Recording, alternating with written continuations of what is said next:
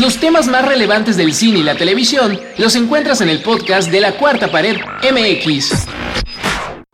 Hola, ¿qué tal a todos? Bienvenidos una vez más a un hangout de la Cuarta Pared. Mi nombre es Carlos Morán y hoy tengo el honor de presentarles un tema que a todos nos va a encantar. Hoy hablaremos de el Marvel Cinematic Universe, uno de los proyectos más ambiciosos del séptimo arte y que por fin verá su primera conclusión la próxima semana. Esto es, después de 22 películas y 10 años, por fin vamos a conocer el destino de nuestros héroes favoritos. Para platicar de este tema tenemos hoy a tres invitados, los dos de la casa y por supuesto nuestra invitada de lujo. Vamos a empezar con ella. Ella es Ros Borboya. ¿Qué tal, Ros? ¿Cómo estás? Es muy, muy contenta y muy emocionada de estar aquí hoy con ustedes. Muchas gracias por acceder a la invitación. Recuerden que Ros es la directora de comunicación y medios y RP y toda la magia que sucede detrás de la Tocinema Coyote, uno de nuestros mejores amigos dentro de los medios. También, hago las palomitas, no, no es cierto. las, uh, las, papas con camote, por favor, las papas con camote. Buenísimas. Recomendadas. También tenemos de este lado a Belén Saldívar, nuestra maga reportera, la que cubre todos los eventos, la que le pone la salsita a estas conversaciones. Belén, ¿cómo estás el día de hoy?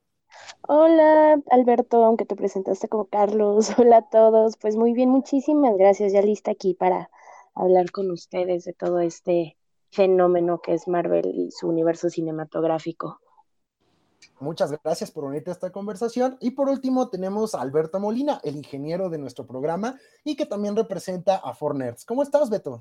Hola, ¿cómo están? Muchísimas gracias por invitarme en este pues, episodio súper especial porque, como dijo, pues estamos ya 10 años después de 22 películas listos para pues ver uno de los cierres más emocionantes de, del cine de superhéroes y del cine en general. Así que pues es un gusto estar con Rosy y con Belén también. Así que pues vamos a hablar de Marvel. Perfecto, y pues, como dice Alberto, este es un gran fenómeno cinematográfico. Hace muchísimo tiempo pudimos ver la primera película de Iron Man, todavía bajo la cortina de Marvel Studios. Poco tiempo después, pues a Disney se le ocurre que ahí hay dinero, los compra por completo y se queda con el resto de las franquicias y construye el sólido universo que hoy conocemos como Marvel Cinematic Universe. Pero antes de empezar nuestra conversación y empezar a criticar, desengranar y analizar toda la información que hemos visto a lo largo de 10 años, me gustaría saber cuántas películas de estas vieron en el cine. Empezamos contigo, Ross. ¿Viste todas las películas en el cine? No, la verdad es que creo que hasta me da un poquito de pena, pero no, no las vi todas eh, por cuestión de, pues, no sé, tiempo, trabajo, demás. Este, la mayoría sí, sí tuve la oportunidad de ir a verlas al cine. Creo que las que más me emocionaban eran las que me esforzaba por ir, pero este, me hubiera gustado ver todas. Es más, yo creo que deberíamos poner un super maratón en el autocinema Coyote de las 22 películas. Pero sí me acuerdo mucho, por ejemplo, este, haber visto Iron Man, que fue hace, este, pues que ya 10 años y fue así como, wow, este, Guardianes de la Galaxia, obviamente, este, Civil War, o sea, no, tengo muy presente ahorita la lista de todas, pero las que sí me acuerdo que no fui a ver al cine, este, tal vez será porque no es como que mi consentido, pero por ejemplo, Ant-Man, pues, como que no me emociona mucho, entonces esas dije, puedo esperar un poquito más pero sí traté de, la mayoría de, este, de poder verlas en, pantalla grande como, como Dios manda. Oye, qué buena onda que hayas visto por lo menos las más importantes. Y tú, Belén, ¿qué onda? Yo sé que a ti sí te encanta ir al cine, formarte, eh, comprar palomitas en la dulcería. ¿Qué onda? ¿Tú seguro si te aventaste las 22 películas en el cine? No, me faltó justamente la de, el, bueno, Hulk, el increíble Hulk. Eh, me arrepiento un poco, la verdad. Todas las he visto en el cine menos esa. Creo que es una película muy malentendida, mal comprendida. No sé, creo que no, como que a todos se nos olvida que existió esa película. Y la verdad la considero como no la mejor dentro de todas estas películas, pero creo que era buena y tenía todavía Edward Norton ahí. Pero fuera de esa, sí, me he echado todo el recuerdo que incluso Iron Man yo iba en la secundaria, iba en la tarde entonces me fui de pinta para ir a verla. Luego llevé a mi abuelita y luego fui con mi mamá. Entonces, y creo que esa fue la que más vi junto con Infinity War. Creo que también la vi como tres o cuatro veces en el cine. Ok, fanática desde los inicios. Déjenme decirles que hace poquito cubrimos en la cuarta pared el récord mundial de vasos, de la torre de vasos que tuvo Cinépolis al lado de, de Marvel para este gran final. Y estuvieron de invitados especiales todos aquellos que con su tarjeta de, esta de la membresía tienen registradas las visitas de las 22 películas. Fueron invitados súper especiales, se tomaron la foto, les dieron reconocimientos. Ahí hubieras estado, Belén, si hubieras ido a ver Hulk. Ya sé, les falla a todos, les falla al mundo, pero si van a comprar algún vaso, guárdenme el de Black Widow porque lo necesito. Alguna vez compré el vaso de Civil War en, en Cinemex, no sé si recuerdan que traía la figurita. Sí. Ahora en la mudanza pues, se me perdió la figurita y pues ya no tengo a Black Widow. Híjole, pues ni modo, nos quedamos sin vaso, pero vamos a hacer lo posible por conseguírtelos. Y tú, Beto, ¿qué onda? ¿Cuáles, ¿Cuáles no viste? Porque yo sé que eres bien especial y hay películas que desde el tráiler dices, no, hasta que la pasen en el 5. ¿Cuáles no viste en el cine? ¿Qué forma de difamarme, vieron? ¿Vieron? no, te falló, porque la única película que no he visto en cine de, de todo el universo cinematográfico de Marvel es Capitán América y El Soldado del Invierno. La 1. Es la única ¿No viste película. Soldado del Invierno en pantalla grande? No la vi en pantalla grande, esa fue la única película que no vi. Todas las demás Uy, películas repetí algunas tres veces, pero todas, todas desde el inicio, todas las vi en cine, sin falla. Sí. Y es chistoso porque hasta, hasta me puedo acordar así, soy como, en eso sí soy como muy extraño. Cada película me acuerdo, aunque la haya visto dos veces, con quién las vi. O sea, es como, la verdad es que lo que es Marvel, sí, como, como buen nerd que soy, sí me marcó como, como en etapas de vida y es como también bonito cómo te acompañan a lo largo de tu vida este, este tipo de proyectos, ¿no? O sea, porque son proyectos largos y proyectos que te marcan de alguna u otra forma. Y sí, Capitán América, el Soldado del Invierno fue la única que no vi en cines.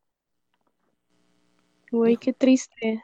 Híjole, pues como dices, ¿no? Es un proyecto que nos ha acompañado a todos durante mucho tiempo, algunos desde muy pequeños, a nosotros ya nos tocó, este, pues ya llegando a la adultez, ¿no? Ya, ya rayando ahí en, en, en la juventud adulta. Y bueno, pues como bien dice, ¿no? Vamos a ser los primeros en hacer fila para, para poder ver este gran final que se llama Endgame, que pues desafortunadamente ya se andan filtrando por ahí información. Hace rato lanzamos ahí un tweet de, de- de un aplauso al administrador que borra los comentarios con spoilers. Ese administrador soy yo. Muchas gracias, agradezco el aplauso de pie para todo. Aplausos, por favor, Ya me aplausos. comí media película, ya patriota. viste todo esto. Vamos A un pequeño corte rapidísimo y vamos a regresar con la fase 1 del Marvel Cinematic Universe. Sigan con nosotros aquí en la cuarta pared. Regresamos al podcast de la cuarta pared MX. Regresamos ahora sí con nuestros compañeros a desgranar los primeros misterios del Marvel Cinematic Universe. Esto es grabado con la fase 1. Recordemos que la fase 1 de este universo empezó con Iron Man el 2 de mayo del 2008, continuó con El Increíble Hulk, esta película que fue protagonizada por Edward Norton y que después fue sustituido por ah, Mark Ruffalo, casi se me va el nombre. Luego tuvimos Iron Man 2, la primera secuela. Después tuvimos Thor, que ha sido muy maltratado en general en el MCU. Y luego tuvimos Capitán América, el primer Vengador, para cerrar la fase 1 con Avengers, la primera película coral de Marvel, que por cierto tuvo muy buenas críticas. Eh, fue uno de los grandes hitos de, de, del cine y fue cuando Marvel de verdad dijo, wow, lo estamos haciendo bastante bien. Pero para platicar de esto, me gustaría primero conocer a Belén. ¿Qué onda, Belén? ¿Cómo te fue con la fase 1? ¿Qué recuerdas? ¿Qué fue lo que más te gustó de esta fase? ¿Qué fue lo que más me gustó? Pues yo recuerdo mucho cuando fui a ver la primera de Iron Man. Me gustó mucho, o sea, había leído ahí por internet que iba a haber así alguna escena post crédito. O sea, primero me, me encantó su final, ¿no? Cuando ya de plano dice, oh, sí, yo soy Iron Man, ¿no? Dije, ah, no manches, qué chido, ¿no? O sea, como que, como que no fue algo que me esperaba en una película de superhéroes, aunque en los cómics, pues sí, sí se conocen las identidades de algunos, ¿no? O por ejemplo, están los Cuatro Fantásticos, que todos sabemos que son los Baxter.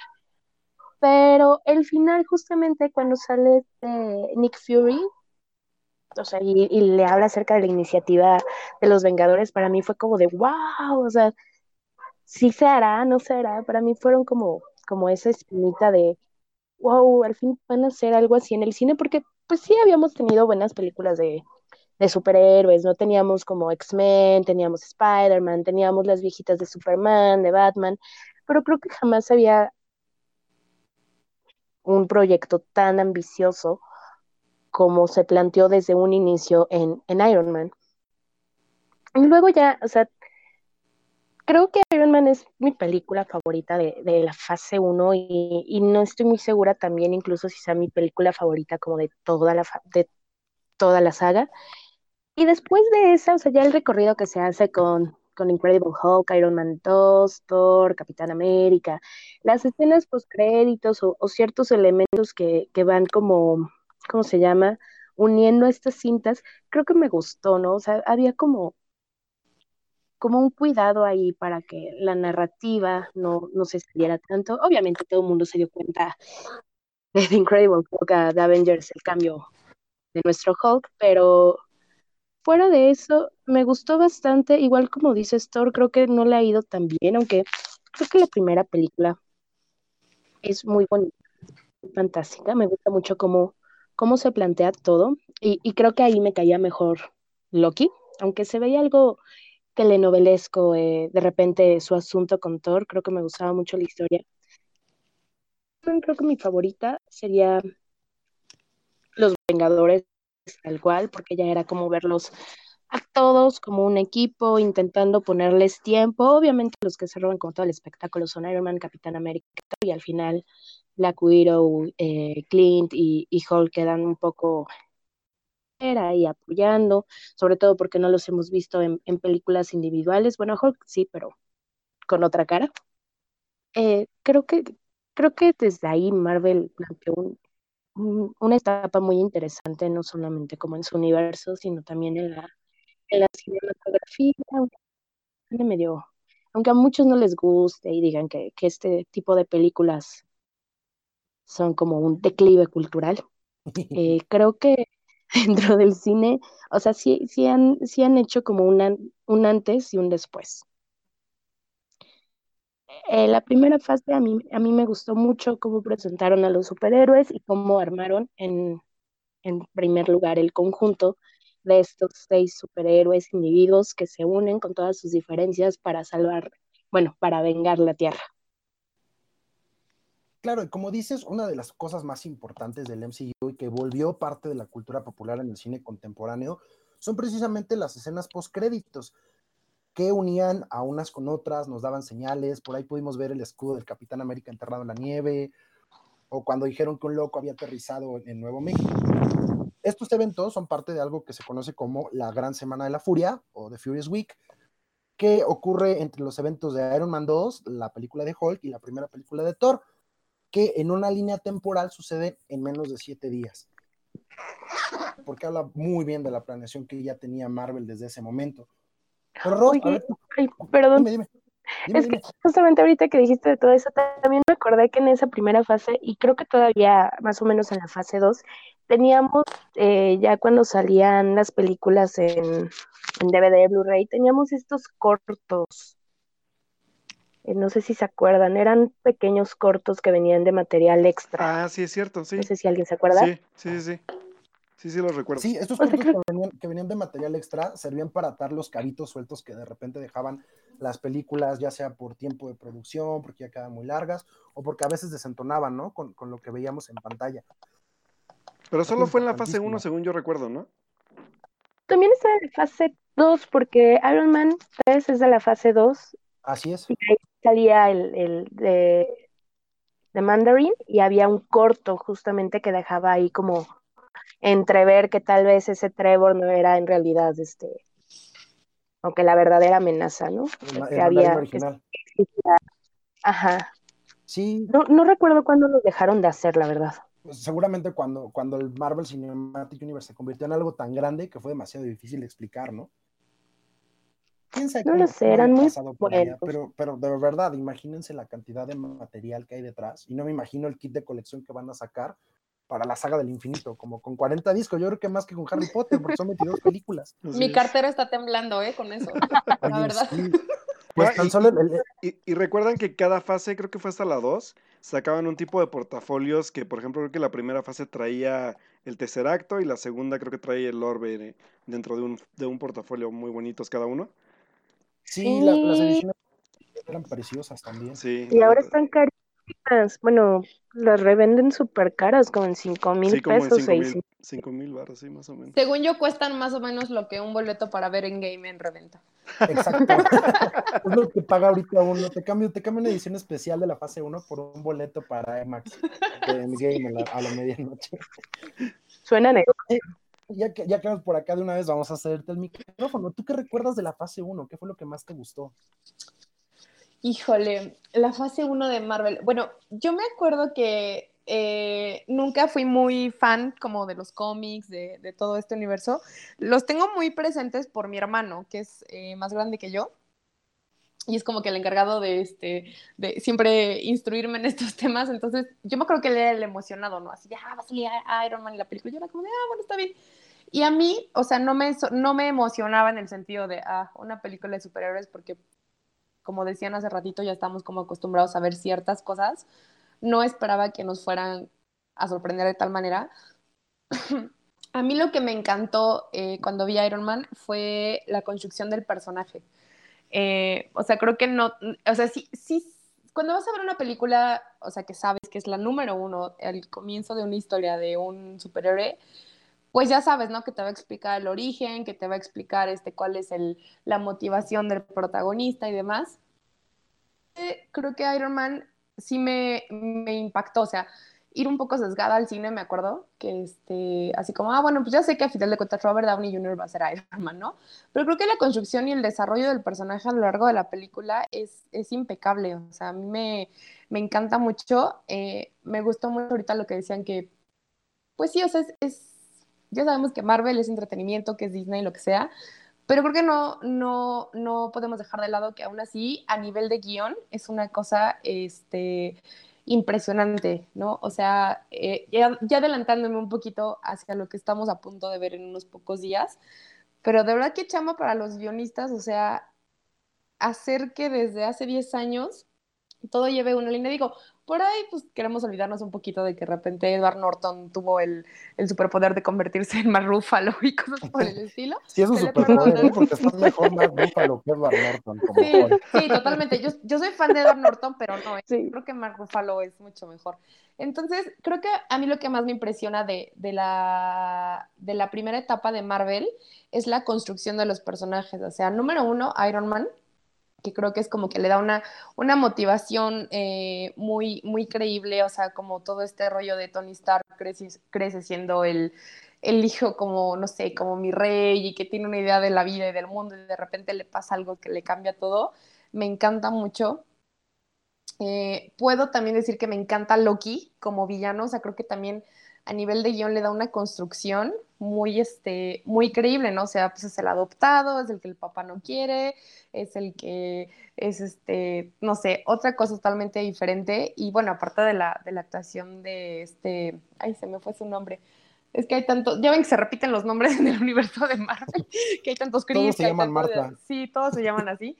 Pero bueno, o sea, Loki se me hace uno de los villanos así más memorables que puedo decir yo creo que de los últimos años, porque creo que tiene una muy buena justificación del personaje, que a pesar de que a lo mejor es una historia un poco gastada como ah, el hermano adoptado que nadie quiere, pero creo que le, le logra dar una, este, una esencia de villano que, no sé, creo que para mí el, el villano perfecto es, es aquel que, que sí lo oyes en un momento y dices, ah, muérete maldito porque haces todo esto, pero llega un momento en la historia, en el desarrollo, empatía por él, ¿no? Y, que te, como que te enamoras del villano, no sé, como si fuera uno de los Lannister, una cosa así.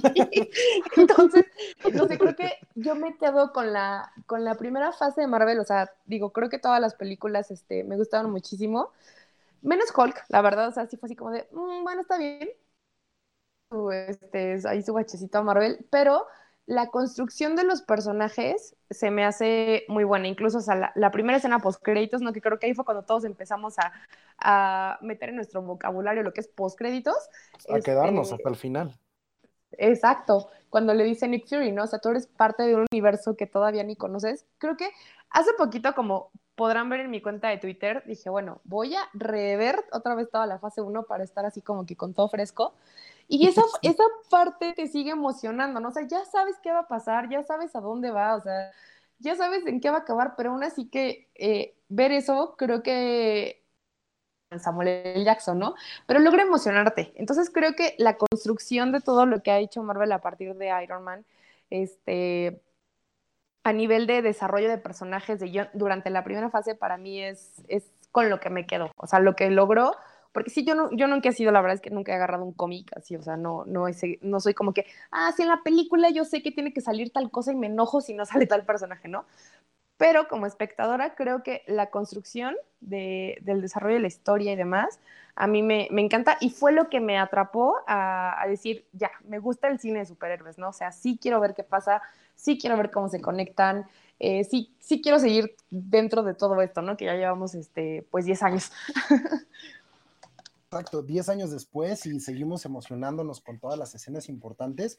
También un dato muy relevante es que en el 2008 no solo se estrenó Iron Man y que fue también un trancazo y aclamada por la crítica, sino que dos meses después tuvo como competidor y como acaparador de todas las palmas a la que es considerada una de las mejores películas de superhéroes de todos los tiempos. Y en este caso hablamos de The Dark Knight, esta que encumbró al Joker como el máximo villano definitivo de todos los universos y casas editoriales. Iron Man lo hizo bien, Dark Knight se llevó todas las palmas, pero pues DC nunca logró hacer nada ni cercano parecido al éxito y a la contundencia y sobre todo a la coherencia entre héroes que sí tenía el Marvel Cinematic Universe. Por eso vamos a continuar ahora con Beto. Beto, ¿tú cómo ves el MCU en la fase 1? ¿Qué te gustó? ¿Qué no te gustó? ¿Qué fue lo que más te impresionó? ¿Cómo es que lograste ver las películas en el cine? ¿Cómo es que logré ver las películas en el cine? Exacto, así que dijiste, tengo que verlas todas.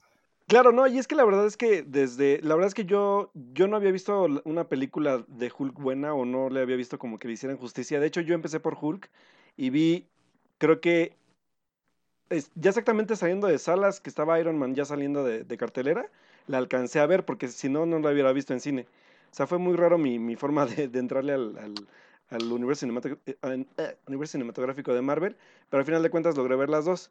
Y la verdad es que yo sí es, bueno, o yo siempre he sido fan de las películas de, superhéroes y digo, por ahí lo que es X-Men y Spider-Man fueron como mis grandes como películas de apertura a este tipo de cine. Eh, aunque digo, tenemos, por ejemplo, digo, cada uno de nosotros crecimos con un Batman o con un superhéroe diferente que a lo mejor no era tan famoso como como ahorita lo son ya todos ellos, pero creo que sí, bien, ya tenemos también un bagaje detrás de esto, ¿no? Y pues la verdad, bien, siempre me ha emocionado el cine de superhéroes y ver a Iron Man y a, y Hulk, que aunque Hulk ya tenía su película un poco chafona por parte de Ang Lee antes, que no me acuerdo en qué año fue, creo que fue 2004, 2005, no recuerdo. Pero la verdad es que The Incredible Hulk evolucionó mucho y le daba como pie a cosas diferentes a ese pues, nuevo universo que también es de lo que quería hablar, que a ciencia cierta no sabíamos para dónde iba todavía. O sea, estábamos en 2008, había un plan, pero cada película era de una distribuidora diferente. Hablamos que Iron Man era de Paramount, Hulk era de Universal. Universal. Thor era de. Ay, no me acuerdo. Creo que Thor era de Paramount también, si no mal recuerdo. Pero aquí es donde viene la parte divertida de esto. En menos de cuatro años, no, no, preveíamos todo lo que iba a pasar antes de llegar a, los, a, The Avengers en 2012, que era ver que por primera vez Disney llegara a unificar estos proyectos con las compañías, a crear un buen de inversión, bueno, o sea, dar inversiones extraorbitantes para poder quedarse con los derechos de los personajes. Y sobre todo ver que accedían porque sabían que estaban dándole en buenas manos la compañía a una empresa grande como era Disney, ¿no?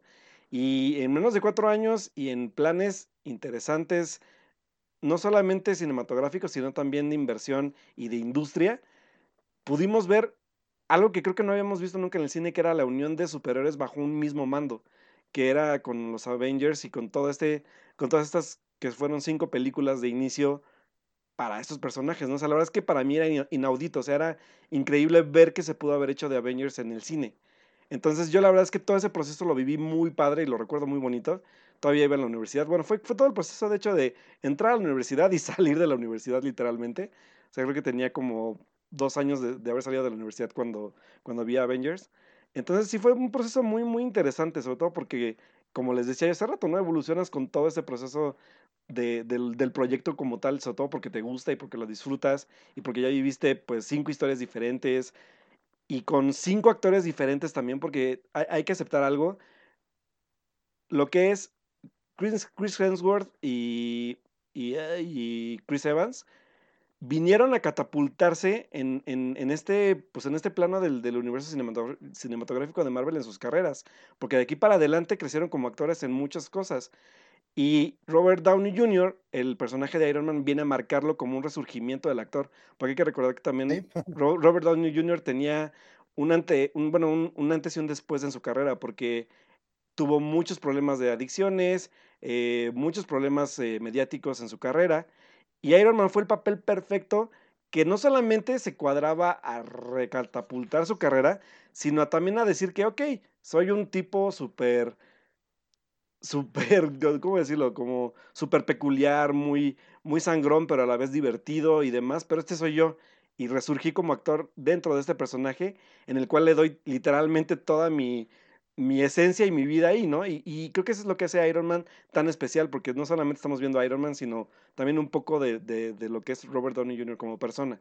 Y eso ha hecho como la base de todo este universo cinematográfico, pues parte de, ¿no? A final de cuentas sabemos que Iron Man es el, el, el MVP de, del universo, así que, pues si se nos llega a ir o no, no lo sabremos hasta dentro de dos semanas pero sin duda creo que también hablar del aspecto de catapultar o recatapultar carreras fue una también de las grandes, grandes aciertos que hizo pues esta primera fase, ¿no? O sea, vimos ya en otro, en otra faceta totalmente diferente a ellos como actores y pues esta unión de Avengers, o sea, la verdad es que marcó totalmente creo que no solamente a una generación de nerds como nosotros, sino también a una generación por venir de pues de nuevos chavos que les gusta este tipo de productos, este tipo de aventuras, este tipo de historias, ¿no? Y que vieron resurgir a un, pues un nuevo gigante de la industria como Disney ya en una base tal cual como es este proyecto de Marvel Studios. Claro, y una de las cosas que más se le, alaban a Disney es que no haya tirado a la basura lo que ya tenía ahí, en este caso Universal y Paramount, que eran las primeras que se atrevieron a, darle una oportunidad a Marvel Studios y además pensamos en muchas cosas, ¿no? Porque, por ejemplo, como dices, lo de, lo de Robert Downey Jr., ¿creen que Disney le hubiera dado la oportunidad, si hubiera estado en sus manos desde un principio, el haber tomado a una estrella caída, salida de un escándalo de drogadicción y de rehabilitación? ¿Ustedes qué piensan? ¿Que Disney le habría dado la oportunidad a Robert Downey Jr.? No. No, para Totalmente no. no. Sí, no. Qué bueno, no. qué bueno, que lo retomaron y que se dieron cuenta de eso. Y pues además también ahí pues, tenemos, tenemos también, de ahí salió eh, eh, Natasha Romanoff y Loki, que de repente se convirtieron en personajes de primera fila, ¿no? Y que a la fecha hay gente que le llora a Loki en lo que le pasó en Infinity War y que, y que siguen con sus teorías conspiranoicas para lo que viene en Endgame. Sí, Entonces, antes de irnos a una pausa, quiero que, por favor, empezando eh, por Beto, Beto, ¿cuál es tu película favorita de la fase 1? Fase 1, Capitán América, el primer Vengador. Ok, Ross. Iron Man. Belén. Iron Man también. Ok, gana Iron Man 2 a 1. Nosotros vamos a una pausa rapidísimo y continuamos para hablar de la fase 2, de todo el tema del, del de cómo se tienen que ver las películas, en qué orden, si el cronológico o el de salida, y eh, lo que tuvimos después, eh, porque la segunda fase es la que está considerada como la más irregular de toda la saga. Regresamos en un par de segunditos, vamos a una pausa, nosotros continuamos aquí en el Hangout de La Cuarta Pared. Regresamos al podcast de La Cuarta Pared MX. Regresamos ahora con la fase 2 del Marvel Cinematic Universe, que es por muchos considerada no solo el puente de lo que estamos, lo que vimos al principio, la introducción y el encumbramiento de héroes que no eran los principales, y también por la irregularidad que la caracteriza. En esta parte, en la fase 2, tenemos Iron Man 3, también conocida como Avengers 1.5. Thor, El Mundo Oscuro, que siempre sale en los últimos lugares del ranking de todas las películas del MCU. Capitán América, El Soldado del Invierno, que es considerada, al contrario del Mundo Oscuro, como una de las mejores películas del MCU y del género en su totalidad. También conocimos a los loquísimos Guardianes de la Galaxia y tuvimos la primera secuela de Avengers con Age of Ultron para cerrar con un héroe chiquito, carismático y con un montón de problemas de producción, Ant-Man. Para platicar de la fase 2, vamos a empezar ahora con Belén. Belén, ¿qué te pareció la fase 2? ¿Qué recuerdas de esta fase? ¿Qué recuerdo de esta fase? Pues creo que solamente me gustó The Winter Soldier y Guardianes de la Galaxia. Creo que fueron los únicos. O sea, la verdad estaba muy emocionada después de haber visto The Avengers. Eh, y luego llegó Iron Man 3 y pues no, no, no, no, no cumplió con nada. O sea, teniendo un actor como lo es Robert Downey Jr., que se supo acoplar muy bien al papel de, Tony Stark, de Iron Man, eh, sus películas siguieron decayendo, porque desde Iron Man 2, que también, o sea, fuera de que nos presentaron a, a esta Scarlett Johansson como Natasha Romanoff, eh, la película, sus villanos, la historia deja que desear y luego en Iron Man 3 todo el merequetengue que hacen es destrozo, es, es una película que merecía tener un mejor guion, o sea, una mejor construcción de la historia. Luego llega esto de Thor, de Dark World, que tampoco les funcionó tanto, era como un Thor no sé, igual como más aburrido. Teníamos otra vez a Loki ahí, este, fingiendo una vez más su muerte. Y sí, o sea, creo que es como el estandarte de Loki. Además, creo que, que, no se ha sabido eh, lograr muy bien o exponer muy bien esa relación que tienen Loki y Thor de hermanos. Creo que puede tener más, pero pues bueno, en la historia aparte la historia la siento muy, muy rara y no, no la sigo muy bien. Eh, Capitán América de Winter Soldier, que yo creo que de todas las películas de Marvel, a mi consideración, no es mi favorita tal cual de todo el universo, pero creo que es la mejor eh, armada, tanto en guion, en, en, montaje, en el desarrollo de los personajes, sobre todo, porque aquí tenemos a un Steve Rogers después de, de despertar, de darse cuenta de que de que el mundo está en un constante peligro y él tenemos este emblema tan, ¿cómo, cómo decir? Tan justo, tan honorable que es, ¿no? Un soldado que brinda sus servicios para el mundo, para salvarlo.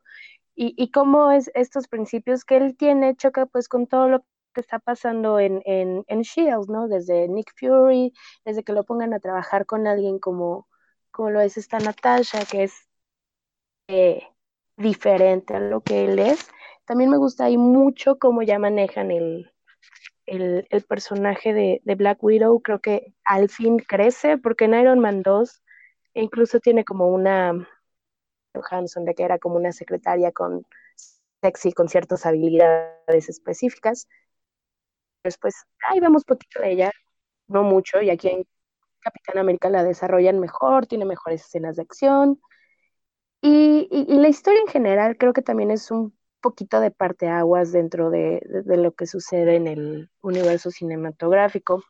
Luego tenemos algo más alejado como Guardianes de la Galaxia, que, que creo que funcionó muy bien. También supieron eh, cómo poner a estos superhéroes en el cine que no son tan conocidos. O sea, la verdad es que Guardianes de la Galaxia no son tan conocidos eh, como un Batman, Spider-Man, este, estos personajes, ¿no? O sea, de, presentarnos personajes individuales, nos ponen a este montón de, personajes y funciona muy bien. Creo que, creo que la magia ahí se le da mucho por este James Gunn, que bueno que lo recontrataron. Y sí, la verdad es que sí. O sea, creo que toda la magia que tiene eh, Guardianes de la Galaxia es justamente por James Gunn. Creo que creo que se apropió muy bien de la historia, le pone todo el corazón. Qué bueno que lo recontrataron, soy la más feliz después de Dave Bautista de que lo hayan recontratado. Y luego está otra película que no me gusta nada es Age of Ultron, creo que desperdiciaron hay personajes como Ultron en general, que era un buen villano en los cómics, aquí pasó, tenía algunas líneas interesantes, pero creo que pasó sin pena ni gloria, aunque creo que es en general en todos los villanos de Marvel. Y también nos presentaron a los gemelos, que aquí hicieron adecuaciones, porque pues si Fox tenía los derechos también de estos gemelos, entonces que aquí ya no eran mutantes, eran, ¿qué eran aquí? ¿O qué son? Son este... Sí, son, son este humanos, Ajá, una cosa así, ¿no? Porque estaban tratados con, las, con una las gemas experimentan con ellos, tenían un nombre mejorado, ay, no sé. Pero bueno, o sea, los tenemos y matan luego, luego ya este Pietro. Y creo que esa película de las trilogía, bueno, de la trilogía de los Vengadores es la más flojita ahí. No me causa ninguna emoción. Aparte luego pusieron a Black Widow con Hulk. No, no veo el caso. Soy la que más repudia esa, esa relación. Aparte, es un pedo de Black Widow, soy un monstruo porque no puedo tener hijos y eso me hace lo peor. Fue como de neta, o sea, habiendo tantas, tantos argumentos ponen eso, pero bueno. Y luego sí llega Ant-Man, que creo que es la saga más modesta que tiene Marvel en su historia. O sea, creo que Ant-Man no es un superhéroe tan grande, eh, es muy cómico, nos da mucha risa y todo, pero fuera de eso creo que no ha trascendido tanto como, digamos, insisto, ¿no? Los Guardianes de la Galaxia que eran completamente desconocidos, e, e, ellos como que sí trascendieron más que Ant-Man. Entonces, pues ahí la fase 2 sí es medio irregular, pero creo que tiene ahí dos joyitas. Claro, y sobre todo es reconocida también porque se atreve a experimentar con géneros que van más allá de la aventura de superhéroes. Porque, por ejemplo, The Dark World era una, un drama este, shakespeariano, oscuro, con duendes y la venganza del padre, ¿no? Tenemos a Guardianes de la Galaxia, que se convierte en una gran sorpresa, porque es una película coral, cómica, divertida, con personajes gamberros, con diálogos más fuertes, con un dedo pintado ahí, ¿no? Al principio de la película. Y esta es una de las grandes cosas, porque también, por ejemplo, Iron Man le tocó la peor parte, y es que le toca competir contra The Dark Knight Rises, y hay de repente una oleada en el cine y en la televisión de los, de los héroes caídos, de estos héroes que fueron grandes y esplendorosos y tuvieron su época de gloria, que de pronto se reducen a la nada, ¿no? Entonces, pues Iron Man 3 no lo hizo tan bien como la tercera parte de, del Batman de Nolan, pero deja la huella para que Iron Man siga siendo el pilar más poderoso de todo el MCU. Y es incluso quien le da la bienvenida a Spider-Man, ¿no? Cuando le tiende la mano al, estudio de Sony, que vemos en la siguiente fase. Pero antes de saltarnos a la siguiente fase, queremos ver a Beto. Beto, ¿tú cómo viste la fase 2 del universo cinematográfico de Marvel? Creo que sí concuerdo, es una de las fases más irregulares porque puedo decir que por lo menos para mí, tres de las películas importantes de, esta fase que son continuaciones de los personajes principales son desechables. Estoy hablando de de Thor, Iron Man 3 y Avengers Age of Ultron. Creo que fueron películas muy desperdiciadas. Thor perdido totalmente, Iron Man desperdiciado en muchos aspectos y obviamente porque también hay un cambio de director. John Favreau deja el proyecto y se une a la dirección Shane Black. Entonces creo que también eso le afectó un poco a, la parte del como del seguir el tono de la película. Y este pues Age of Ultron que fue como este esta despedida de Josh Whedon como muy agridulce, porque la verdad es que sí fue una película bastante decepcionante en muchos aspectos, sobre todo porque es una película que quiere contar o abarcar mucho cuando tiene un villano tan importante y lo desperdicia totalmente, ¿no? Es como, es como más trascendental en el aspecto de lo que presenta de personajes que en lo que tiene que eh, trascender en una historia. Entonces creo que Age of Ultron dejó eh, como de lado una buena oportunidad de una gran película. Pero también creo que a final de cuentas sabíamos que. Creo que incluso Ultron debió haber sido otra fase de, de, este universo más allá. Pero como iba muy ligado también de la parte de las gemas, pues sí le dio como la torre al personaje. Porque al final, pues sabemos que Thanos era el, el malo, malo, malote de todo este. Pues esta saga de la que hablamos ahora, ¿no? Entonces sí creo que esas tres películas son como las que sí puedo dejar pasar de lado y no las volví a ver nunca en la vida. Y por otro lado, eh, yo sé que me van a odiar, pero no soy detractor de, de Winter Soldier cuando ya la pude ver ya, ya en, en mi casa ya que la compré. Pero creo que Winter Soldier para mí también tuvo que, bueno, afectó un poco la parte de las expectativas porque como no la pude ver en cine y la pude ver hasta que salió en video, era una película de la cual había escuchado muchas cosas buenas, ¿no? entonces cuando la vi fue como de... Ah, no lo sé, creo que para mí es una película que está demasiado sobrevalorada y, y sé que me van a odiar, pero yo creo que es una película que es de esas películas de las que hablamos siempre en cuanto a superhéroes que van como más al avance del, del, de, la, de la transición de la saga tal cual que a una película que desarrolle personajes. Yo no encontré un desarrollo de personajes interesantes más que el de Black Widow. O sea, Capitán América pues se me hizo como, ah, o sea, era, que salvar el mundo porque pues es el chido chido y pues Nick Fury está ahí porque pues pues tiene que estar ahí y el personaje de del Soldado del Invierno, pues sabíamos que había pasado con su amigo, con, con Bucky, y pues sabemos que él era el Soldado del Invierno y bla, bla, bla. Creo que es una película más forzada a trascender dentro del universo que a contar una historia como única o como, como unitaria tal cual del personaje.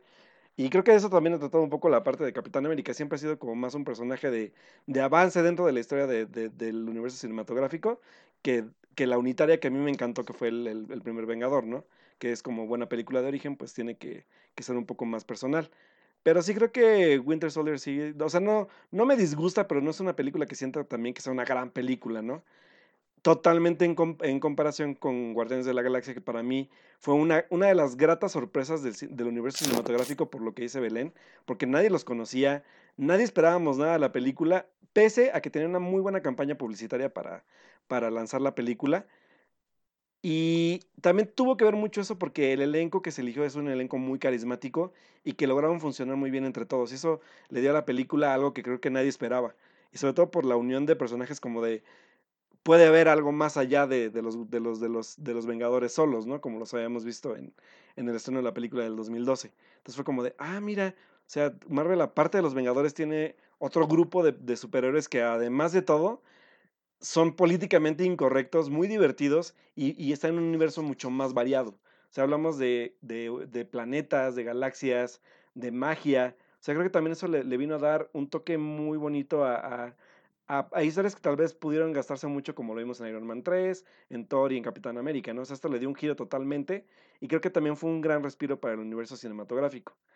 Y pues por último, creo que Ant-Man, y, creo que Belén dio una palabra muy correcta, creo que es la película más modesta, pero creo que no por eso yo la, la demerito, creo que es una película grande en muchos aspectos, pese a que tuvo muchos problemas de producción y sabemos que este fue uno de los casos más sonados de abandono de, de director durante el proyecto y honestamente uno de mis directores favoritos, que era Edgar Wright, que era el encargado de dirigirla, pues se sale de la película y toma su, lugar el director Peyton Reed, que obviamente ya nada más retoma como ya casi a la mitad del proyecto hacia el final, pero ya con las bases que había implementado Edgar Wright, que es un poco el guion también que es de él, y el estilo visual que se nota a leguas que Wright ya lo había definido, y solo Peyton Reed vino pues a ejecutarlo tal cual, ¿no? Entonces, ant sí, sí me parece una película que pudo haber sido más grande, pero me gustó que se haya quedado en esta modestia porque también es un personaje que creo que no busca ser grande, no busca llamar la atención, simplemente existe dentro del universo cinematográfico, pero es un personaje sencillo. O sea, no es un personaje que, quiera opacar a otro o que quiera ser igual alguien o, alguien mejor que Iron Man, por ejemplo, ¿no? Y, lo vimos en, en, la, en, la, película de la siguiente fase que es Civil War. Es un personaje que está ahí porque pues las circunstancias lo llevan a eso y existe porque es parte de ellos, o sea, a final de cuentas ayuda en algo. Si es, si es como, digamos, un, un sidekick de los Avengers, pero es un personaje que creo que vale la pena dentro de, su propio universo. Claro que sí, y de hecho la segunda parte también nos ayuda a construir eh, estas figuras intocables que son Iron Man y Capitán América. Que si alguien va a echar todo a perder, va a ser Tony Stark, y si alguien va a mantener todo unido y va a arreglar todo lo que su compadre haga, es el Capitán América. Pero también empezamos a ganar muchísima fuerza con los secundarios. Scarlett Johansson, por ejemplo, como Black Widow, que ahora es la parte femenina más importante del MCU. Y digan lo que quieran de, Wanda y de Capitana Marvel. La que está ahí desde el principio y la que va a tener hasta su propia película, pues es Black Widow. La amo, ya tiene mi dinero. Sí, no, ya por supuesto, todos estamos formadísimos para ver qué pasa. Y el encaso, el que se traen, ¿eh? también. La verdad es que las notas de producción van bastante bien. Por ahí teníamos también Winter Soldier marca también un punto y aparte en la, parte en, la sección del MCU que va para la televisión con Agents of Shield y Agent Carter y, por ahí estuvo de Inhumans que preferimos no, recordarla. ¿Qué es eso? ¿Siquiera la vieron? ¿Alguien la vio? ¿Qué es un Inhumans? Yo, vi el primer capítulo y yo vi un, capítulo nada más y con eso, con eso tuve. Pero Agents of Shield, a partir de ahí nos dimos cuenta que lo que pasaba en pantalla grande realmente iba a repercutir en la serie y es cuando se puso buena. Exacto, porque también estaba muy aburridona. Sí, estaba muy aburrida hasta que, hasta que sucede lo de Hydra en, en, Shield. Esto, curiosamente, hace contraste con las noticias de hoy de que la fase 4 del universo cinematográfico de Marvel va a empezar a forjar sus fierritos en las series exclusivas que va a tener Disney Plus. Esto lo pueden leer en nuestra página, en la cuarta pared, y conforme vayan saliendo más detalles, los vamos a informar. Para cerrar la fase 2, queremos conocer la opinión de Ross. ¿Qué onda, Ross? ¿A ti cómo te fue con la fase 2? ¿Qué te gustó? ¿Qué no te gustó? ¿Qué fue lo que más te impresionó de esto?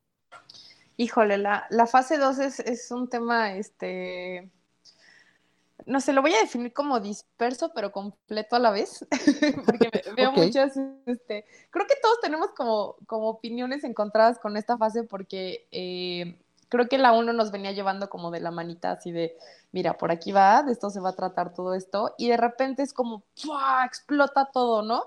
En un sentido de, te da este tintes diferentes de las películas, construcciones diferentes, personajes muy diferentes que dices, ¿qué es lo que está pasando? ¿No? O sea, si tú ves una película, cada una por separado, dices, esta no tiene absolutamente nada que ver una con la otra, ni hablando de dirección, ni hablando de personajes, nada, ¿no?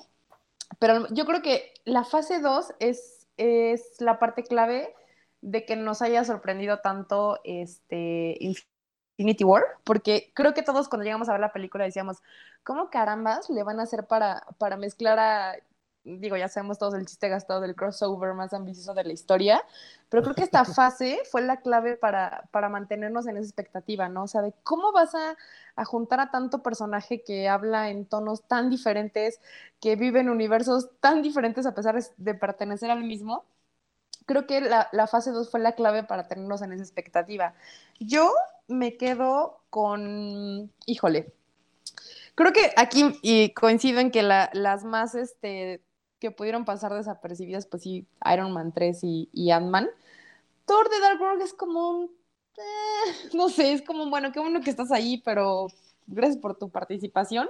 Yo difiero aquí con Alberto porque sí, aquí la verdad eh, Captain America de Winter Soldier a mí me gustó muchísimo. Creo que es una película que si no ves dentro del contexto del MCU, te quedas como de, ah, qué película tan entretenida, porque creo que tiene todo este, un poco del desarrollo del camino del héroe, este, de Steve Rogers, del mejor amigo, todo. A mí me gusta mucho porque creo que, este, bueno, cada una tiene su, su, su marca personal sabemos a Iron Man, que ya sabemos que es Robert Downey Jr. actuando de Robert Downey Jr., que aún así nos encanta, este, la mitología de Thor, que, bueno, con demasiada tecnología, pero a mí Captain America me encanta justamente por el contexto histórico que le da, que creo que es la que la película que, que tiene como este rollo de, ah, pasó en tal momento y así, te mezcla un poquito como que te hace, te hace creer que es un poquito más real el superhéroe, pero sin perder la fantasía. Entonces, a mí me, me encantó, este, o sea, en, así como espectadora eh, de Winter Soldier, porque creo que es una, a mí sí se me hace que es una buena construcción del personaje, o sea, todo este rollo de Bucky y demás, ¿no? Guardianes de la Galaxia, igual, o sea, yo estaba, me acuerdo que esa cuando la vi en el cine yo estaba como muy muy sesgada a que no iba a ser la gran cosa porque pues ya sabíamos hacia dónde apuntaba todo, ¿no? Que las estrellas iban, iban a ser Iron Man y Captain America. Este, pero Guardianes de la Galaxia sí, o sea, es esas películas que, que entras con cero expectativas, creo yo. Bueno, aparte, debo confesar que yo tengo un, este, un tipo de costumbre medio rara con todas las películas del MCU. No me gusta ver trailers y no me gusta ver este, los teasers, nada, porque siento que en cualquier momento me pueden spoilear o aunque no sea la intención. Me gusta llegar, especialmente con estas películas, este, así como que en ceros, como que lo que me quedé de la última película. Por ejemplo, el último teaser que salió de, este, de Endgame, la verdad no lo he visto. O sea, trato de siempre llegar así como que con cero expectativas de nada entonces, cuando fui a ver Guardianes de la Galaxia, justo pasó eso, que yo no esperaba absolutamente nada de la película. Sí, sí, ah, bueno, pues sale Chris Pratt, ¿no? Vamos a ver de qué se trata. este, pero no, realmente es, me acuerdo que salí muy, este, muy contenta, o sea, porque fue así como, como una película de superhéroes me puede hacer reír de manera tan eh, políticamente incorrecta, ¿no? O sea, creo que este, bueno, creo que todos amamos el soundtrack de Guardianes. Este, a mí se me hace una de las de las joyas que tiene Marvel eh, eh, a nivel, no sé, entretenida, de personajes. Tiene, siento yo que tiene el humor así preciso. Hay veces que, por ejemplo, Thor siento que, que fuerzan mucho el, el, humor, ¿no? Es como de ya, ya, ya pasó el momento Disney, ya párale. Este, y no, Guardianes creo que tiene esa, este, esa medida justa de algo que te tiene entretenido, pero al mismo tiempo te tiene enganchado con la historia. Y este, entonces, creo que yo puedo resumir que la, la fase 2 del MCU es como, eh, como una cosa que se desbarata de repente, pero que todo tiene una razón de, de ser, ¿no? Sí, también, por ejemplo, eh, de Age of Ultron, creo que esa sí me esperaba un poquito más. Bueno, creo que todos estamos como en ese, en ese tema de, wow, viene este tal, este, ya tal fase, ¿no? Eh, sí, el tema de, de, Black Widow y de Hulk fue así como de, no, por favor, no, no tiene justificación, no, o sea, eso sí es como que una y un bache que sí no, no, les perdono, que a mí la verdad no me encanta, así que creo que no es necesario, no tiene nada, nada trascendente en la historia, que creo que es como de, o sea, ¿cómo? ¿Si te controlas o no te controlas? O no sé, siento que está muy mal desarrollada esa parte de la historia. Entonces, o sea, Avengers se me hace una, eh, Age of Ultron, siento que es una película obviamente necesaria como parte de la historia, como para darle esta, esta forma, pero creo que hubiera podido ser muchísimo mejor. Y pues Ant-Man, sí, o sea, justamente fue este tema de, ah, bueno, Edgar Wright, este, no sé. Creo que pudo haber sido muchísimo más, pero tiene la medida justa Ant-Man, porque no, no, es el, no es el personaje principal del cual queremos saber absolutamente todo.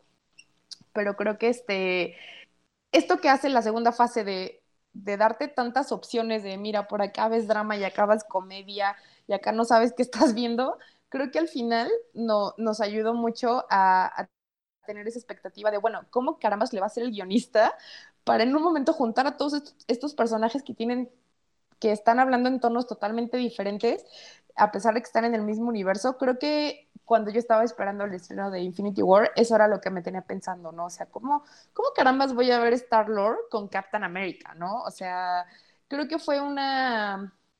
Eh, no sé, un desarrollo arriesgado de, toda la franquicia, pero que a final de cuentas se pudo unificar y darnos lo que ahora tenemos, que pudo haber sido mejor, honestamente, pero pues es lo que hay. Entonces, yo de esta fase definitivamente me quedo con Guardianes de la Galaxia y con Captain America.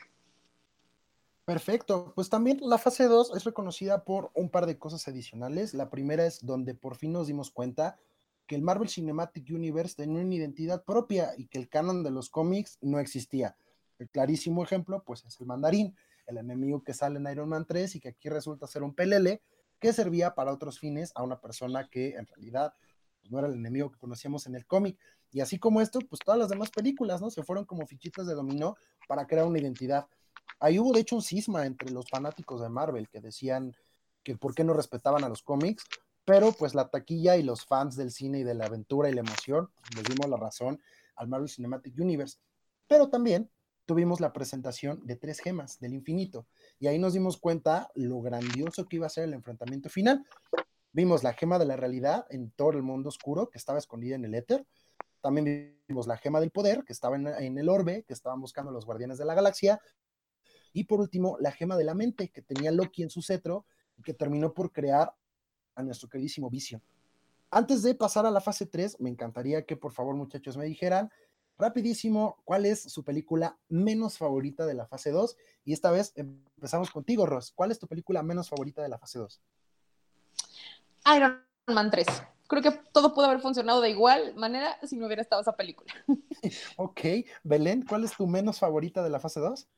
Iron Man 3, también no sé qué hace esa película existiendo.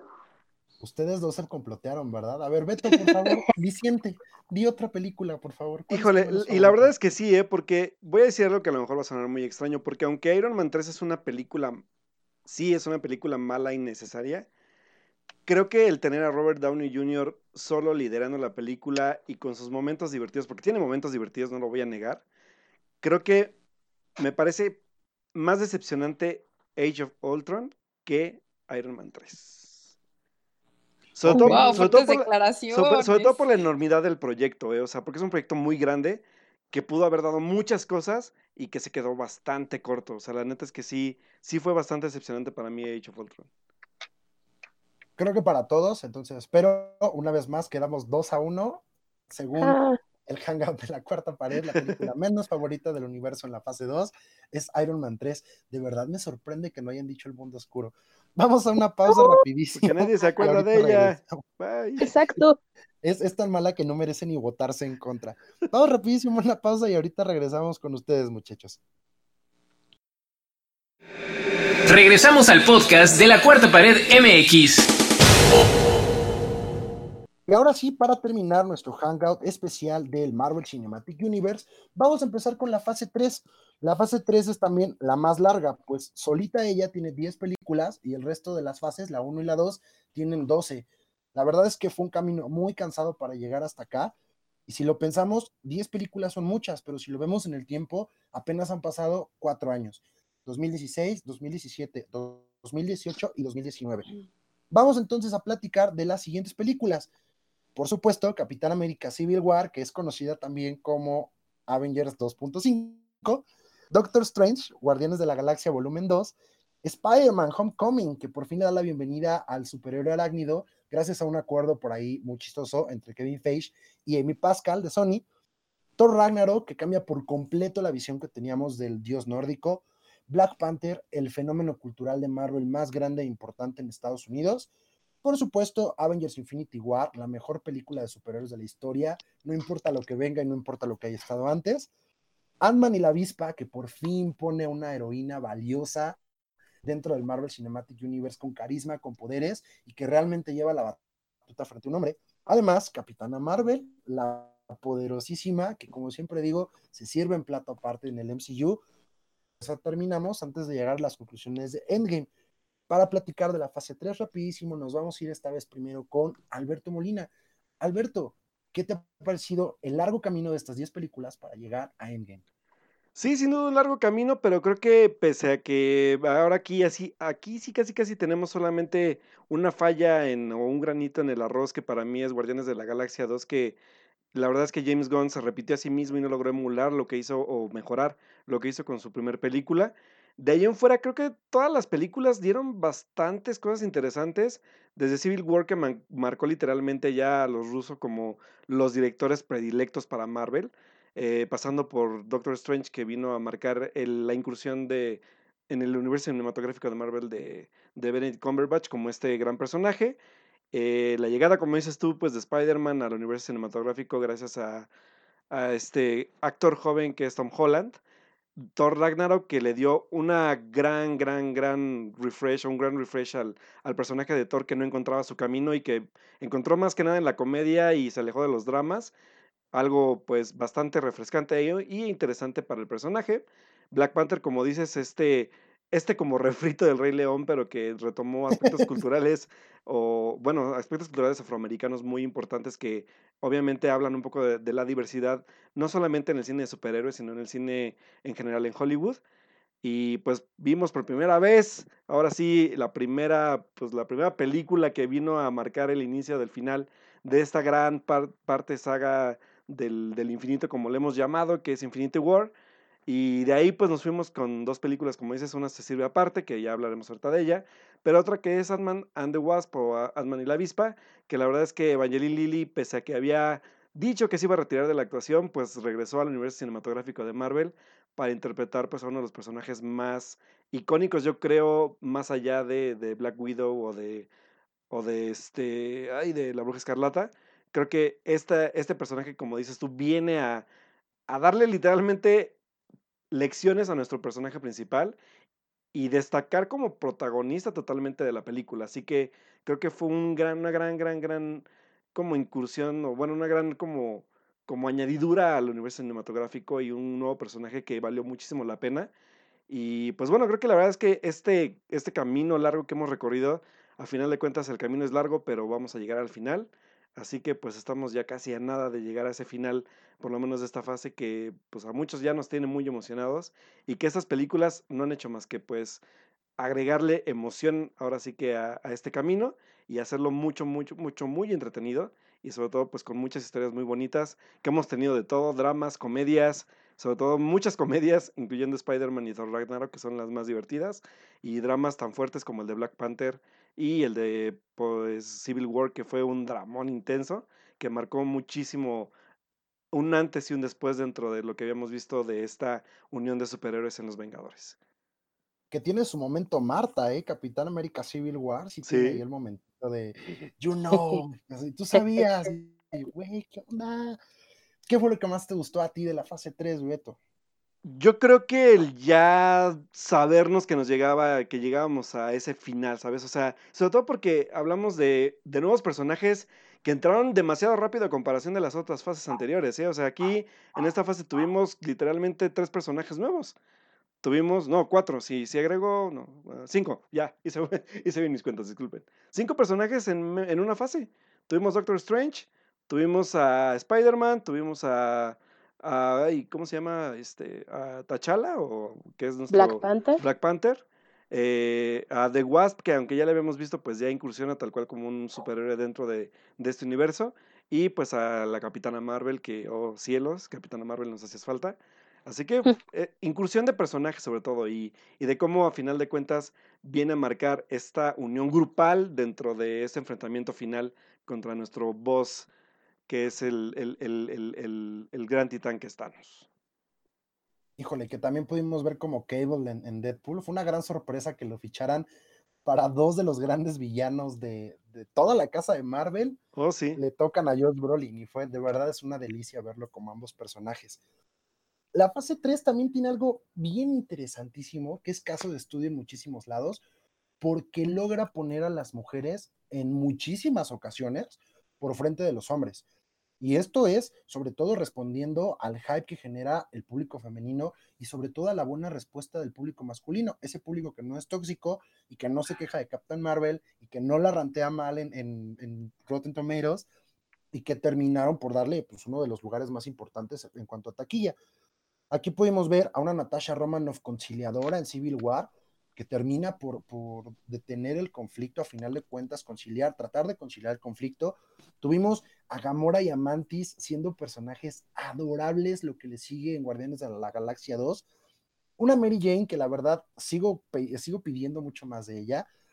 Una Gela que aunque estuvo tres segundos en pantalla y como todos los enemigos de Marvel se nos quedó chiquitita, me encantaría que la revivieran en algún momento. A Shuri y las Dora Milag, por ejemplo, que son un ejemplo importantísimo de cómo la inclusión no solo es racial, sino también de género y las pone en una posición de ventaja a todas.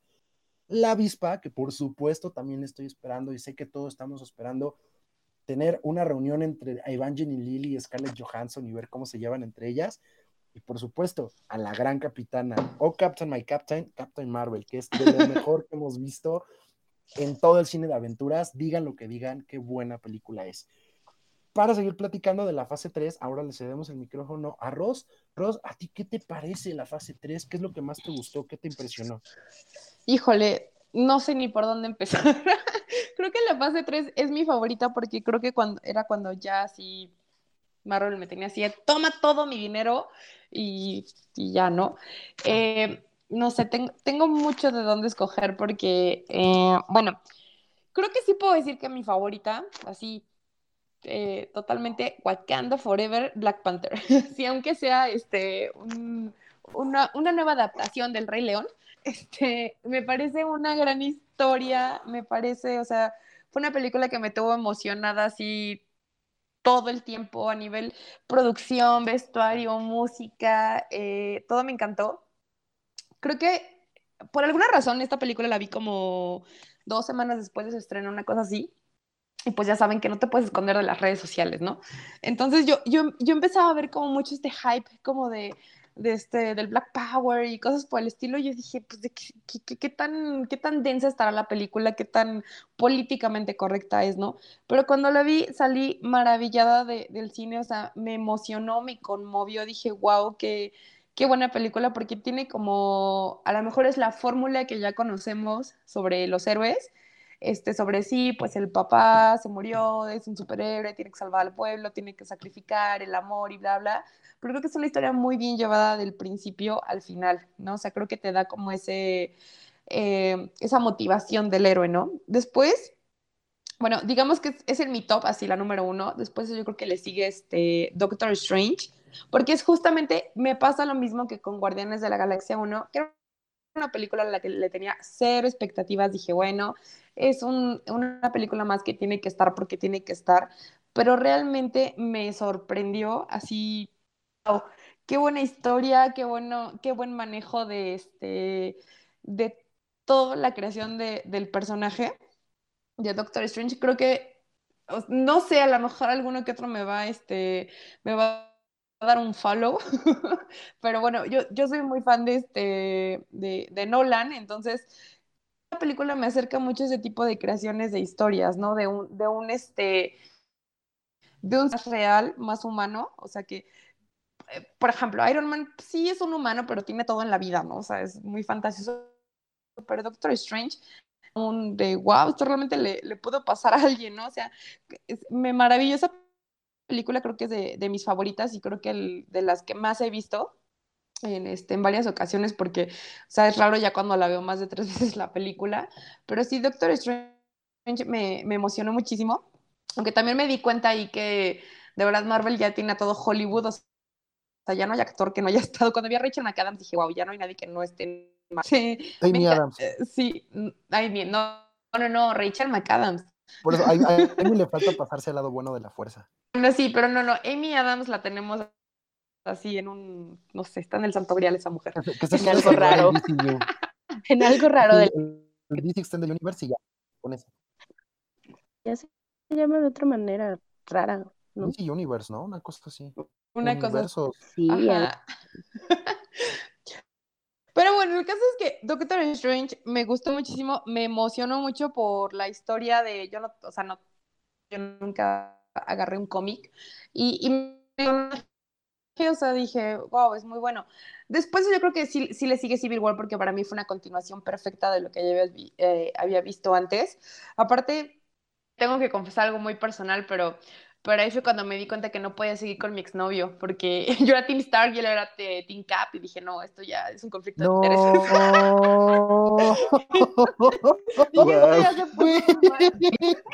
Muy bueno. Ahí fue el primer date cuenta, amiga. Entonces, este, me acuerdo mucho de esa, de esa película que era así como de, sabía como de, de qué lado te vas a sentar y qué vas a llevar de playera y cosas por el estilo, así todo ñoñísimo. Yo así, no, Team, Cap, Team Star, y le no, no, no, Team Cap, y yo, no, no, no, no, estás mal, ¿no? Pero bueno, este, me gustó muchísimo, mucho, mucho, mucho esa película, así me, me emocionó, o sea, creo que en ese orden, y después Thor Ragnarok me sorprendió. O sea, yo pensaba que Thor no iba a tener salvación como personaje, pero creo que esta le dio. Aparte, creo que nos dio uno de los mejores villanos, que es Hela. O sea, es como de wow, así, de esos personajes malvados que amas y que dices, wow, quiero ver más de tus, mal, de tus maldades en, en, la pantalla, ¿no? Y la Y, exactamente. Este, luego, eh, no sé, es que creo que todas, o sea, eh, Spider-Man me encantó porque ninguna película así, honestamente, de Spider-Man nunca me había gustado. O sea, siempre se me hacía el superhéroe más aburrido, más sin, sin chistes, sin motivación, sin nada de, un buen desarrollo de personaje. Pero Homecoming me gustó mucho porque creo que tiene así la medida justa de, de humor. El, este, Tom Holland es maravilloso, me encanta cómo encarnó el personaje. Guardianes de la Galaxia me gustó muchísimo. Es una, debo presumirles que es la primera película que pienso cuando decimos en autocinema, ¿qué película vamos a poner el Día del Padre? Guardianes de la Galaxia 2. Ay, qué creo, que es una creo que es una película así, este, totalmente que va con el día. O sea, a mí me, me, me encantó, a pesar de que es esta fórmula ya un poquito gastada, de que el bueno a fin de cuentas resulta que es el malo, pero me gustó muchísimo. O sea, creo que la, la, Spoiler alert, pongan ahí un, una alerta en la edición. Eh, creo que sí, la que menos me gusta pues es Ant-Man and the Wasp. Es como, ah, sigue siendo el personaje que tiene que estar ahí. No, creo que tenemos que dedicar un programa solamente a eso. Pero sí, creo que la, la fase 3 es una, es muy intensa en todos, en, todos los sentidos. O sea, como que aquí se dijeron, vamos a tirar la casa por la ventana. Creo que todos los personajes, eh, pues todo lo merecido. Y sí, o sea, todas me, me, emocionaron muchísimo y creo que en esta etapa es cuando, o sea, las primeras dos etapas puedes decir, ah, pues sí la veo, tal vez me espero a que esté en Canal 5, ¿no? Como decíamos hace ratito, pero la fase 3 es así, todas, todas, no me perdí ninguna a verla en el cine. esa sí tenía que, disfrutarla en, en, pantalla grande porque ya, ya Disney ya era dueña de, mi cartera, entonces ya, ya tenía esta motivación suficiente de tengo que ir a ver todas las películas. Entonces, creo que puedo decir que de todas las fases... Sí, la fase 3 está súper bien hecha y además por todos lados está llena de factores sorpresa. Yo recuerdo haber visto el final de Doctor Strange, que era tan mística y tenía un humor muy suavecito, muy relajado, un, total what the fuck. Fue increíblemente bien Yo creo que neta hubiera un final tan extraño como el de Dormammu. O sea, la verdad es que sí fue, mucho tiempo fue, fue hasta meme en Twitter, se robó como una semana las redes sociales. Claro. Como decían Guardianes de la Galaxia, la sorpresa de Ego, en Civil War, ese final tan extraño con, con el varón Semo, Nemo, ¿cómo se llamaba? Mm, mm me vale, yo, yo no quería matarlos, yo quería que se mataran entre ellos. Ragnarok, que fue una sorpresa impresionante, Black Panther, que rompió todos los récords posibles, ¿no? Creo que se nos está olvidando que además de, de Capitana Marvel y Ant-Man The Wasp, Black Panther y Ant-Man estuvo Infinity War, de la cual tampoco hemos hablado y nadie ha dicho nada al respecto. Me da miedo, me da miedo que no hayan comentado nada de la película. Pero sí dije que me encantó. sí, no, pero ah, Infinity guarda para tres horas de, de, de chit chat. Chit chat final, vamos a ver entonces ahora sí la última opinión de la fase 3 con Belén Saldívar. ¿Qué tal? ¿Cómo te fue con la fase 3 de Marvel? Pues al igual que todos ustedes, creo que esta fase tiene demasiadas emociones. Creo que Marvel aquí ya sabía que, que, que, era un gigante ya dentro del cine, como que ya no le daba mucho miedo, o sea, aparte ya consiguió ya se puede dar el lujo de llevar a la pantalla grande Doctor Strange, o sea, es Marvel ya como entrando a las grandes ligas de un presupuesto para desarrollar más historias, para tener todo el CGI que quiera. Eh, estaba mencionando esta Ross, también creo que ya sí, Marvel ha pasado por Marvel toda una fila de actores súper reconocidos, o sea, tenemos a Kate Blanchett, o sea, creo que está muy desperdiciada, su personaje me gustó mucho, pero está muy desperdiciada como la mayoría de los de Marvel, salvo por Loki y Thanos, pero como Hela, o sea, eh, tenías a Kate Blanchett, ¿no? O sea, no, no, no es una actriz menor, es ya alguien muy reconocida, alguien que sabemos que es este casi casi eh, un símbolo o sí, un símbolo de que ser buena. Eh, por otro lado, pues también ya tenemos a Benedict Cumberbatch como Doctor Strange, que yo creo que es una adaptación. Doctor Strange es tal cual, o sea, neta abres un cómic, lo ves a él, es, güey, saliste del cómic, ¿qué onda, no? Civil War sí me gustó, aunque, o sea, obviamente es una adaptación de cómic, obviamente iba a haber cambios, digo, yo recuerdo eh, el cómic muy diferente a, la adaptación, pero aún así me agradó bastante, bastante, eh, eh, ya, ya los personajes ya están como muy cimentados en, sus posiciones. Tal vez me vayan a odiar, pero a mí no me gustó Spider-Man, mucho el personaje, me gustó mucho el Civil War, me gusta la relación que tiene inclusive con, con Tony, pero ya cuando vi su película por separado, o sea, no creo que sea mala película, pero simple y sencillamente no, o sea, no me atrapó no, no sé, o sea, no, creo que es una película que podría no ver cuando hago mis maratones de Marvel y pues no tendría ningún problema. Eh, Thor Ragnarok también creo que salvaron un poco a Thor ahí, eh, bueno, después de las muy tibias dos entregas anteriores, aunque tampoco es mi hit, es, muy mm, carismática, chistosa. Black Panther, eh, ahora sí como la película súper más inclusiva de, Marvel, o sea, no tenemos una cultura completamente diferente, tenemos donde se recalca más los personajes femeninos fuertes dentro de todo el universo Marvel, o sea, porque sí tenemos a, Black Widow, tenemos a, Wanda, tenemos de repente a Pepper Potts, eh, tenemos a Hela o a esta Tessa Thompson como Valkyrie, pero en Black Panther es ahí donde tenemos a Shuri que es súper inteligente y que le da la vuelta a medio mundo, tenemos a las Dora, Dora Milash, que, güey, o sea, son la guardia del reino, o sea, ellas solas pueden defender la tierra. Creo que ahí es, muy interesante.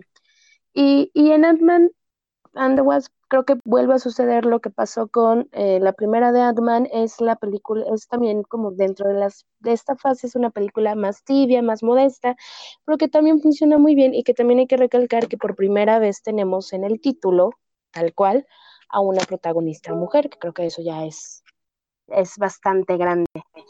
Y igual, para hablar de Capitana Marvel también insisto, creo que es todo un tema súper grande, creo que, o sea, ya es una película simple y sencillamente eh, de, una mujer que lleva la batuta.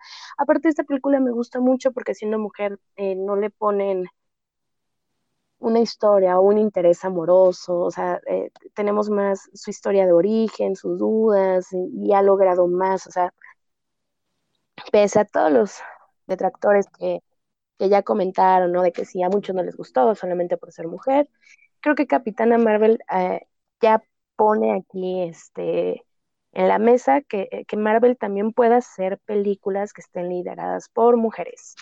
Y pues sí, yo creo que, bueno, no quiero hablar de, de Infinity War porque no sé si eso lo vamos a tocar aparte o no, no sé, ustedes. Así es, para cerrar vamos a tener un par de cositas rápidas. Este, pues también por acá nada más platicarles el hecho de que la fase 3 termina de definir la fase 4, porque lo que tenemos en el calendario de estrenos confirmados son continuaciones casi todas de lo que ya vimos en la fase 3. La fase 4 es la segunda parte de Spider-Man, una película exclusiva para Black Widow, una de los Eternos, que ya habíamos visto, que Ego, Ego hasta, hasta donde recordamos es ahí parte de los Celestiales y los Eternos, una segunda parte de Doctor Strange, una segunda parte de Black Panther y un tercer volumen de Guardianes de la Galaxia, donde probablemente veamos a Adam Warlock, que en los cómics es uno de los personajes más poderosos y que esperamos que por ahí se pueda cruzar con Fénix, crucemos los dedos. Además de Shang-Chi, que es una película de origen de un, de un superhéroe eh, asiático que tiene la habilidad de controlar la energía. Para cerrar este hangout, el análisis del hangout, les voy a pedir a cada uno que me platique de una película. Entonces, eh, Belén, me vas a platicar tú de Infinity War, que te quedaste con las ganas. Ross de Capitana Marvel y por último Beto de lo que esperas que pase en Endgame. Y vamos entonces por orden, eh, por orden de lanzamiento. Vamos a platicar primero rapidísimo con Belén. ¿Qué te pareció Infinity War? Ah, fueron como todos los, todos mis sueños. O sea, en verdad creo que Civil War, digo Civil War, Infinity War sí es eh, la culminación o el inicio de la culminación de todo este universo que empezó, o sea, en el 2008, era como decían hace rato, cómo demonios le hacen los guionistas para poder encajar todo y llegar a, Infinity War, ¿no? O sea, al final Thanos ha sido el villano que, se ha estado presentando como en cada fase y, creo que es un villano que desarrollan muy bien, o sea, lo odias, pero tienes empatía por él, o sea, creo que esta escena cuando tiene que llevar a Gamora y, sacrificarla, creo que sentimos como ese eh, dilema, ¿no? De que él quiere tener todas las joyas, pero a la vez sí tuvo, o sea, sí tiene sentimientos, ¿no? Por la hija que robó de algún pueblo. Eh, aparte también, o sea, sí, este, Infinity War es, yo, yo estoy, dale con Civil War, pero Infinity War eh, tiene tantos personajes, creo que también hay que darle un poco de valor de, de poder ensamblar un poco, eh, o sea, que aparte las participaciones de los personajes no se vean tan, tan forzadas, porque es obvio que no todos los personajes van a poder tener el mismo tiempo en pantalla, pero no por eso también puedes forzar como las participaciones de cada personaje. Creo que lo logra, creo que, creo que la historia, el desarrollo se hace muy, muy natural, el ritmo que llevaba bien, cómo, cómo empezamos en la Tierra, luego nos vamos al espacio, también cómo se empiezan a encontrar los diferentes eh, personajes y, pues sí, ¿no? También me gusta mucho sobre todo esta parte de que ya vemos a Steve Rogers y a esta Natasha ya sin ser tal cual los Vengadores, cómo están llevando una vida de fugitivos, creo que me llama mucho la atención eso. Me hubiera gustado que se desarrollara más, pero insisto, es una película muy grande, es una película que creo que era Beto el que lo decía, marca ahora sí que el inicio del final, eh, el, o sea, prácticamente el final de esta película te deja llorando como bebé, o sea, yo la vi como tres veces y seguía chillando porque la verdad es la primera vez que ves a, tus superhéroes, a tus personajes favoritos perdiendo, ¿no? O sea, y, ellos tienen esa cara de, no sé, de decepción, de tristeza, de, güey, ¿qué está pasando? ¿Cómo es que después de estos 10 años en los que siempre ganamos, cómo demonios llega este güey? Y, nos destruye todo, bueno, la mitad de todo. Destruye la mitad de todo, o sea, se lleva nuestros cuates, o sea, la mitad de nuestros cuates ya, ya no están, se hicieron cenicitas, ¿no? Y, o sea, creo que creo que es una película aparte de que dentro del cine que sí sí está marcando, sí está haciendo historia.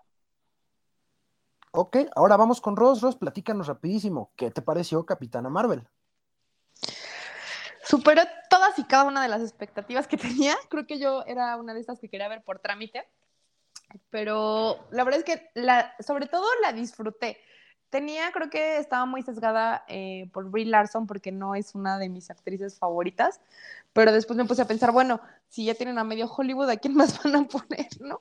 Pero me gustó mucho porque creo que no tuvo este, eh, por ejemplo, creo que a comparación de Wonder Woman, que hablábamos hace ratito fuera del aire de ella, este, de este discurso como de, ah, solo por ser mujer, la heroína y la mujer empoderada y todo eso, ¿no? Este, a mí me gustó mucho, creo que tiene varios, eh, te saca de, de ritmo sobre cómo te va contando la historia. Creo que hay unos pequeños errores, pero que son, no sé, se le perdonan porque creo que sabemos que era una película de trámite, que no le podemos exigir mucho porque a fin de cuentas todo el mundo lo que esperamos pues es llegar a Endgame y saber cómo se conectaba, pero creo que es una película que no está, eh, que no la estamos valorando lo suficiente ahorita, pero yo creo que en unos años vamos a, recordar eh, eh, Captain Marvel como una de las grandes películas de, del MCU, porque me parece bastante buena en cuanto al personaje de, de este, de, de Carol. La verdad, sí tengo que decir que me molestó muchísimo el desarrollo de Nick Fury, o sea, fue como, bueno, no quiero hacer spoilers a quien no la haya visto, pero ya sería demasiado que no la hayan visto. Este, pero no me, no me gustó eso sí muchísimo eh, el tema de cómo fueron manejando a de Nick Fury. Me parece que tiene los guiños necesarios de la época, eso sí también me gustó muchísimo. Este, no es la mejor película del MCU para mí, pero sí, es, era una película necesaria, que creo que si hubiera sido mejor, eh, no sé, hubiera sido contraproducente porque creo que es una película que tiene potencial para salirse absolutamente de todo lo que estamos viendo. O sea, creo que es una película, hace rato, como decía, de, este, de, Winter Soldier, que pues la puedes ver fuera de contexto de todo lo que está pasando y no te pierdes de nada, ¿no? Pero, este, sí, sí me gustó muchísimo, pero no creo que sea una de mis favoritas.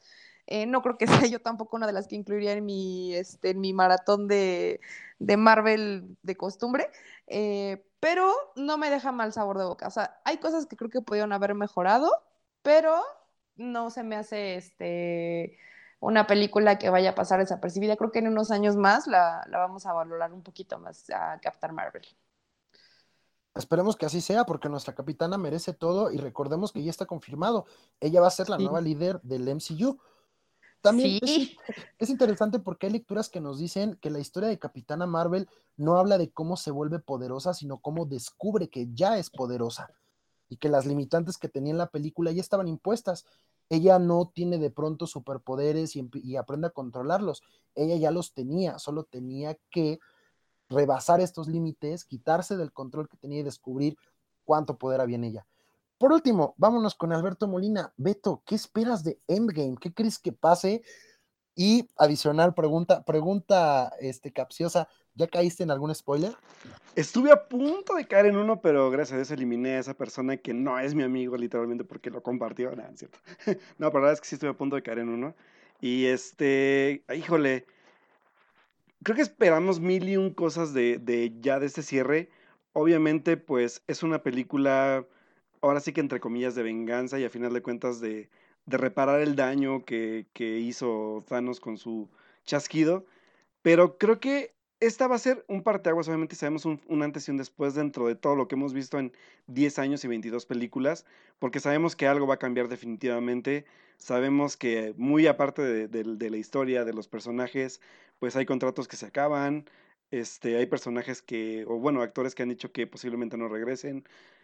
Hay muchas cosas en juego y sobre todo lo que me llama la atención de esto es que viene después para Marvel en sus próximos proyectos. Solamente cercanos tenemos, creo que Spider-Man Spider Far, Far, From Home, que se estrena meses después de Endgame, y por ahí se está planeando ya hacerse la secuela de Doctor Strange, que son los únicos proyectos que sé que están activos, y Guardianes de la Galaxia 3 también, que es, hablamos de hace rato de la recontratación de James Gunn después de todo el escándalo que hizo Disney por unos tweets que, hizo hace 10 años casi casi.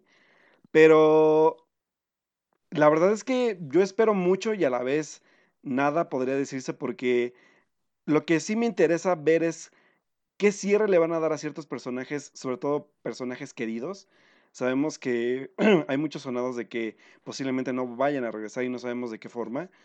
¿Qué cierre le van a dar a ellos? ¿Y qué va, a continuar después para este nuevo, pues ahora sí que esta nueva fase para los que sí se van a quedar y que van a iniciar, pues esta fase, como dices tú, que me llama la atención, que acaba de decir este Kevin Fitch, que es ahora no solamente en el cine, sino también en la parte de las series de televisión, que tenemos por ahí WandaVision, tenemos Falcon y Winter Soldier, este, ¿qué otra, qué otra de Marvel tenemos? No, no me acuerdo cuál otra.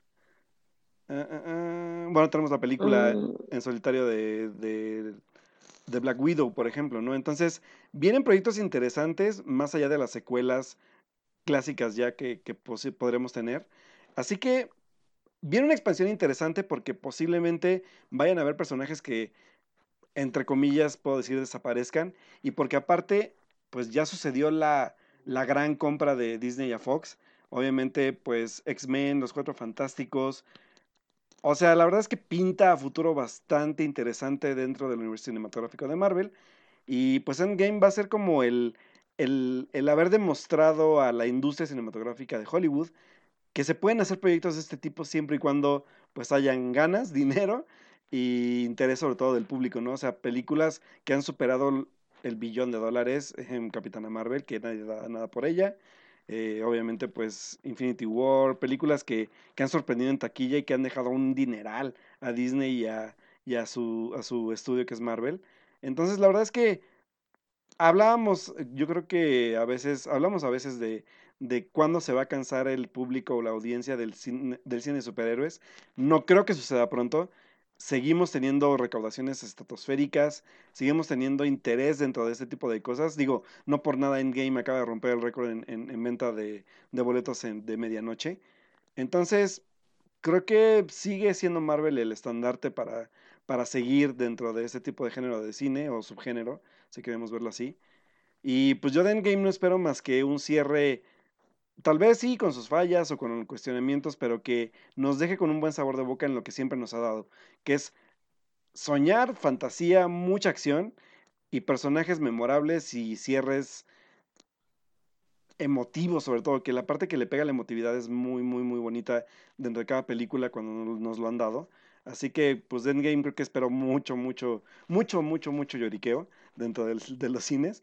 Y pues, obviamente va a ser como, pues, para nosotros que tenemos ya 10 años siguiendo esta saga desde la concepción, obviamente en cines, como lo habíamos platicado hace rato, hasta pues ver el cierre en cines va a ser algo muy, muy, muy, muy emocionalmente fuerte y sobre todo también muy entretenido. Así que yo espero con muchas ganas este cierre, sobre todo de los directores que son los hermanos Russo, que han ya tenido muchos proyectos también a su cargo dentro de este universo cinematográfico y que pues marcarán también ellos como un estandarte para los próximos talentos que vengan a dirigir diferentes proyectos esa es una línea muy interesante, Beto. ¿Quién será el siguiente director que marque el futuro del MCU como lo hizo Joss Whedon y como lo hicieron los hermanos Russo? Todavía no sabemos, estamos muy lejos todavía. Ya dijeron que no nos van a revelar planes hasta después del estreno de Spider-Man Far From Home. Y ahora sí, vamos a terminar y quiero que me ayuden a despedirnos con una dinámica rapidísima elijan cuatro personajes del MCU, los que quieran, principales, secundarios, recurrentes, para hacer un crossover, así, su película favorita, cuál sería. Solo hay una regla, no pueden ser todos del mismo género. Vamos a empezar con nuestra invitada Ross. Ross, cuatro personajes con los que harías el crossover perfecto para el MCU. Uy, me la pones difícil. Este, yo creo que sería, a ver, la única regla es que no pueden ser qué. No pueden ser todos del mismo género. Esto para evitar que elijan puras mujeres, porque la verdad es que Ah, mi crossover ok. favorito sería puras mujeres. Ok, bueno, eh, un crossover buenísimo. El Rey T'Challa, por supuesto, me encanta, es de mis personajes favoritos. Este, también. Eh, ¿quién más? Em, Scarlet Witch, ella también me gustaría muchísimo. Y este, Hela, porque creo que sí, también creo que es un, un personaje que no estuvo como, como, este, como muy bien, eh, como que tal vez se le pudo haber sacado más. Entonces, no sé, me gustaría ver esos cuatro haciendo, no sé, algo, pero creo que saldría algo bastante interesante. Está muy interesante tu combinación, la verdad. Creo que, creo que no hemos visto a Doctor Strange convivir con T'Challa, ¿verdad? Creo que no, No, no, han no. coincidido No en lo el hemos mismo visto. espacio del MCU. Estar- estaría muy interesante ver ahí a, a- a Stephen con, con Chala, a ver cómo le sale. Todos contigo, Belén. A ver, elige tus cuatro personajes para el crossover perfecto del MCU. Oye, mi crossover perfecto en un inicio va a ser Black Widow por fin este, ligada a Black, este, a Winter Soldier, que al fin alguien retome su relación por lo que más quieran, no sé, no sé por qué no lo han hecho, solamente ahí en Civil War tuvimos un, este, espero que te acuerdes de mí o algo así, no recuerdo qué le dice ella a él, ¿no? Eh, pero ¿quién más los acompañaría? Yo creo que además de ellos dos, no sé, me gustaría también ver a, a, Doctor Strange con ellos y a, a Hela, también repetiría a Hela. Creo que, bueno, si reviviera, ¿no? En algún momento. Bueno, que Loki, Bucky también está muerto, pero ese sería mi crossover perfecto. Pero si aprovechamos que ya este, Disney compró Fox, cambiaría a Doctor Strange por Wolverine. Uh, buena combinación. ¡Wow! Interesante. Oye, sí, ya, ya aumentando el, el factor Fox, ¿cambiarías alguno de los tuyos, Ross? ¿A T'Challa, Doctor Strange, Scarlet Witch y Hela? Mm, yo creo que cambiamos a Scarlet Witch por Deadpool. Definitivamente. Doctor, Doctor Strange y Deadpool serían una combinación muy interesante. Sería épico eso, sería increíble verlo. Ok, Beto, tu crossover. A ver, entonces sí, ya jugando con Fox en la casa, Ah, Ok. ¿cuál sería tu crossover, tu crossover favorito? A ver, yo la verdad es que sí tengo muchísimas ganas de ver la película de Gambito con este. Ay, ¿cómo se llama este cuate? Ah, Este, Chan- Channing Tatum. Channing Tatum. La verdad es que yo tengo muchísimas ganas, sobre todo por el carisma que tiene Channing Tatum. Ay, Sí me ah, gustaría. no es, ya está muerta. No, todavía no. O sea, se cree que sí, pues sí, sí sigue el proyecto activo, aunque se haya hecho la venta. Por ahí se, se dijo que sí, sí está activo todo el proyecto, así que sí me gustaría verlo. O sea, ver esta parte de, de Gambito como personaje. Ver a Gambito, yo creo que me gusta mucho el personaje del. Ay, se me fue el nombre del, del monje acompañante de, de Doctor Strange. Disculpen ustedes, soy malísimo. Este, Chang, Ong Chun, Chong. Chan. Chong, eh, ándale, eh, eh, ¿no? también se me hace, ese actor se me hace muy buen actor y es, es un personaje muy carismático y muy divertido. Y Hawkeye, o sea, amo a Hawkeye, así que merece más atención, yo creo. Ok, perfecto. Pues yo nada más por los LOLs les voy a dar mi, eh, el, el mío. Creo que sería Michael Peña, por supuesto, el- en su personaje que, que nunca recuerdo cómo se llama. no- neta, nunca me acuerdo. Aparte, hace poquito pusieron un tweet de, oye, y si hiciera una película de ti, ¿quién te interpretaría? Y yo, "Mm, Michael Peña, sin problemas. güey, sí me lo imagino. La verdad es que sí estaría muy divertido. Eh, con Deadpool, por supuesto, es que me encantan las comedias. Con Rocket Raccoon, porque neta amo, Uf, amo a Rocket Raccoon, Uf. neta. Necesito una serie de Rocket solito.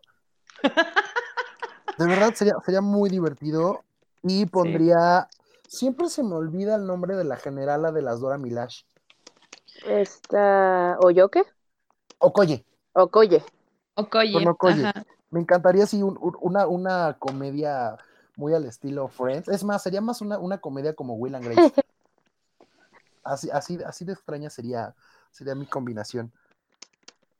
Pues bueno, compañeros, muchísimas gracias por habernos acompañado. Así como Endgame, nosotros también llegamos al final. Vamos a estar, por supuesto, todos los miembros de la cuarta pared en la función de medianoche, en unas o en otras sedes. Recuerden que Thanos demanda nuestro silencio y no arruines la película. Creo que son. No spoilers, muy bien. No spoilers. Don't spoil the endgame. Por favor. and Thanos still demands your silence. Son los, los, los lemas así a seguir religiosamente. Ya faltan súper poquitos días. Ya estamos a una semana y un día. Recuerden seguir nuestro conteo. En la cuarta pared estamos poniendo un calendario todos los días con el orden cronológico, no el de lanzamiento, para que vean cómo se desarrolla la historia. Por ejemplo, pues una curiosidad, Capitana Marvel en la línea de tiempo sería la segunda película, no la penúltima antes de llegar a Endgame. Recuerden que tenemos muchísimas novedades también en la cuarta pared, ahí tenemos toda la información disponible de esta y otras sagas de películas y series de televisión. Para despedirnos, me encantaría que Ros nos platicaras dónde te podemos leer, escuchar, dónde trabajas, qué- qué hay de beneficios en tu trabajo, así que es lo más bonito. Platícanos. Ros Borboya, se nos tiene el micro apagado y no lo desactivo. Perdón, ya me escuchan. Ahí te, ahí te escuchamos. Sorry. Ros, ¿dónde te encontramos normalmente, Aquí. además de la, de la dulcería del coyote? Además de haciendo palomitas, ok. Pues en todas las redes, en Instagram, en Facebook y en Twitter me encuentran como Ros Borboya. Ahí pueden ver este, todo lo que publico acerca de la programación que tenemos en Autocinema Coyote, que por supuesto tenemos esta semana Avengers Infinity War, nuestra programación. Este, y pues por ahí tengo que adelantarles que tenemos una sorpresita para todos aquellos que se dedican no nada más a ver, sino a hacer cine. Ya se estarán enterando en las redes sociales de Autocinema. Y en las de la cuarta, por este- supuesto. Obviamente, también van a ser de los primeros en saber, así que ahí este, me pueden seguir, me pueden mandar sus comentarios, peticiones, sugerencias y invitaciones también, lo que quieran, para seguir hablando del MCU o de todo lo que tenga que ver con, con esta cosa hermosa que es el cine. Y muchas gracias, muchas gracias de nuevo por la gran invitación. Gracias a ti por unirte. Como siempre es divertidísimo compartir un espacio contigo. Recuerden que con Ross ya platicamos también sobre los personajes femeninos en el cine. Chulada de podcast. Ahí sí, hubo mansplaining, los hombrecitos nos quedamos de lado y las mujerzotas que teníamos aquí invitadas, híjole, se aventaron una de las mejores pláticas de todos los podcasts de la historia de la humanidad. Eh, en ese mismo podcast, pues estuvo Belén, Belén Saldívar, ¿dónde te podemos encontrar, leer, dónde podemos compartir tus sentimientos sobre el mundo? Bueno, mis sentimientos eh, en el mundo me pueden encontrar en, en Twitter como arroba esaelens. Y pues bueno, me pueden leer también en La Cuarta Pared o en El Economista si les interesa todo lo que es este, impuestos y seguros, ahí me leen. Y si no, en La Cuarta Pared pues sigo hablando de todo lo que es el cine y reseñas eh, y alguno que otro meme en mis redes sociales. Perfecto. Y ella es la nerd del grupo, la que ve los números y todo el tema. Bueno. Sí, hago mi regla de tres, por favor. Ella, ella es la nerd y también tenemos a el nerd, que en este caso es Alberto Molina. Beto, ¿dónde te podemos leer, escuchar? Pues chicos, a mí me pueden leer en Twitter como, bueno, me encuentran como Alberto Molina con doble O y pues ahí estaré publicando también todo lo que vaya haciendo, además de con la cuarta pared, pues obviamente como dijo hace rato Carlos, en la parte de Fortners, que también tenemos un programa semanal y también algunas reseñas sobre cine para eh, los rostros y síntesis Hidalgo y también pues obviamente para la cuarta pared a veces, aquí- así que pues ahí vamos compartiendo todo lo que vayamos haciendo y leyendo. Perfecto. Pues yo soy Alberto Morán, también me pueden encontrar eh, como Beto Cinéfilo en Twitter. Recuerden, no escribo de cine y en la cuarta pared de vez en cuando por ahí ando también haciendo mis aportaciones, tanto en reseñas como en los, post, en los podcasts. Nos despedimos deseándoles que puedan llegar a Endgame sin spoilers, que la gente en su sala esté calladita, que no haga ruidos, que no patee el asiento y que por supuesto puedan compartir el evento cinematográfico del cine contemporáneo con las personas que más admiran y quieren. Yo me despido, pero nos vemos la próxima ocasión aquí en un podcast más de La Cuarta Pared. Hasta la próxima. Los temas más relevantes del cine y la televisión los encuentras en el podcast de la Cuarta Pared MX.